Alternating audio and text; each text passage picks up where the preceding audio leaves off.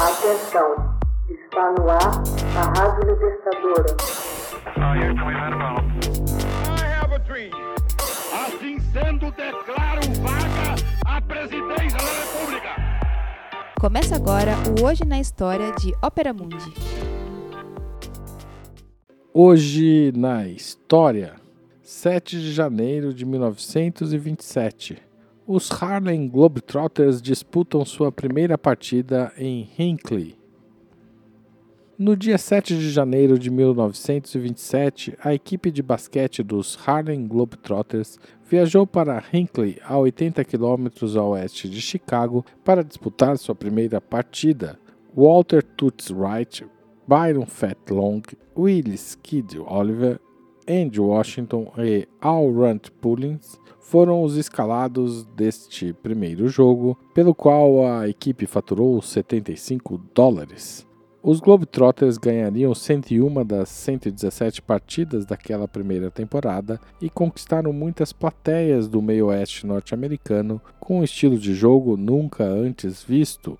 Em 1936, chegariam à marca de mais de mil partidas que foram disputadas pelos estados de Wisconsin, Minnesota, Iowa, Michigan, Montana, Washington, Dakota do Norte e do Sul. Curiosamente, os Globetrotters só viriam a disputar uma partida no Harlem, bairro afro-americano de Nova York, que inspirou o nome da equipe, no final dos anos 1960. Foi o empresário Abe Saperstein quem transformou o então Savoy Big Five, uma referência a um célebre salão de bailes de Chicago, em Harlem Globetrotters. Proprietário, publicitário, técnico e por vezes reserva da equipe, ele inovou ao comandar um time composto apenas por jogadores negros em uma época em que só brancos podiam ser profissionais do basquete. Saperstein era filho de um alfaiate e tão árdua era sua dedicação pela equipe que ele costurou com as próprias mãos os célebres uniformes de cor vermelha, branca e azul. A primeira participação em um campeonato nacional ocorreu em 1939, quando os Globetrotters perderam para o New York Renaissance. No mesmo ano, a equipe começou a introduzir técnicas e jogadas inusitadas que mais tarde se tornariam a marca registrada e mundialmente reconhecida do grupo. As multidões adoravam essa exibição e Saperstein pediu à equipe que mantivesse as palhaçadas quando houvesse conquistado uma sólida vantagem no placar.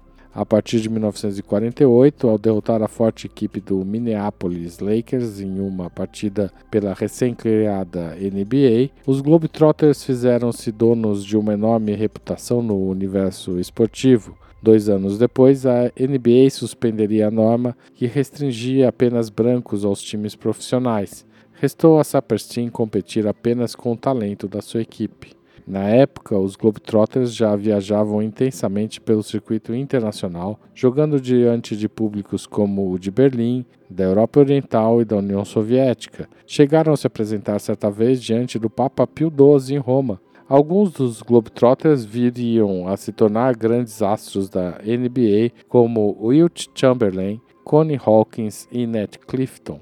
Com a morte de Saperstein em 1966, o time seria vendido a um grupo de homens de negócio de Chicago pelo valor de 3,7 milhões de dólares. Mais tarde, os Globetrotters seriam novamente vendidos, dessa vez ao Metro Media, pelo valor de 11 milhões de dólares. O auge da fama viria na década de 70.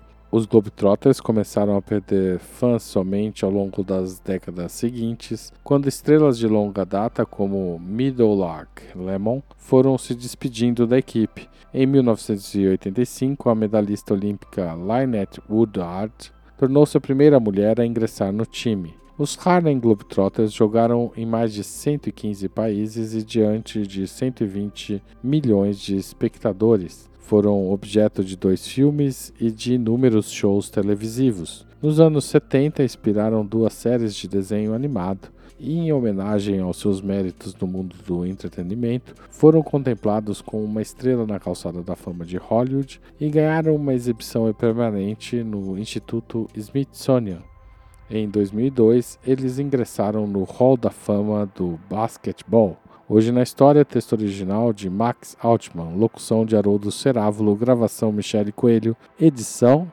Laila Manoeli. Você já fez uma assinatura solidária de Opera Mundi?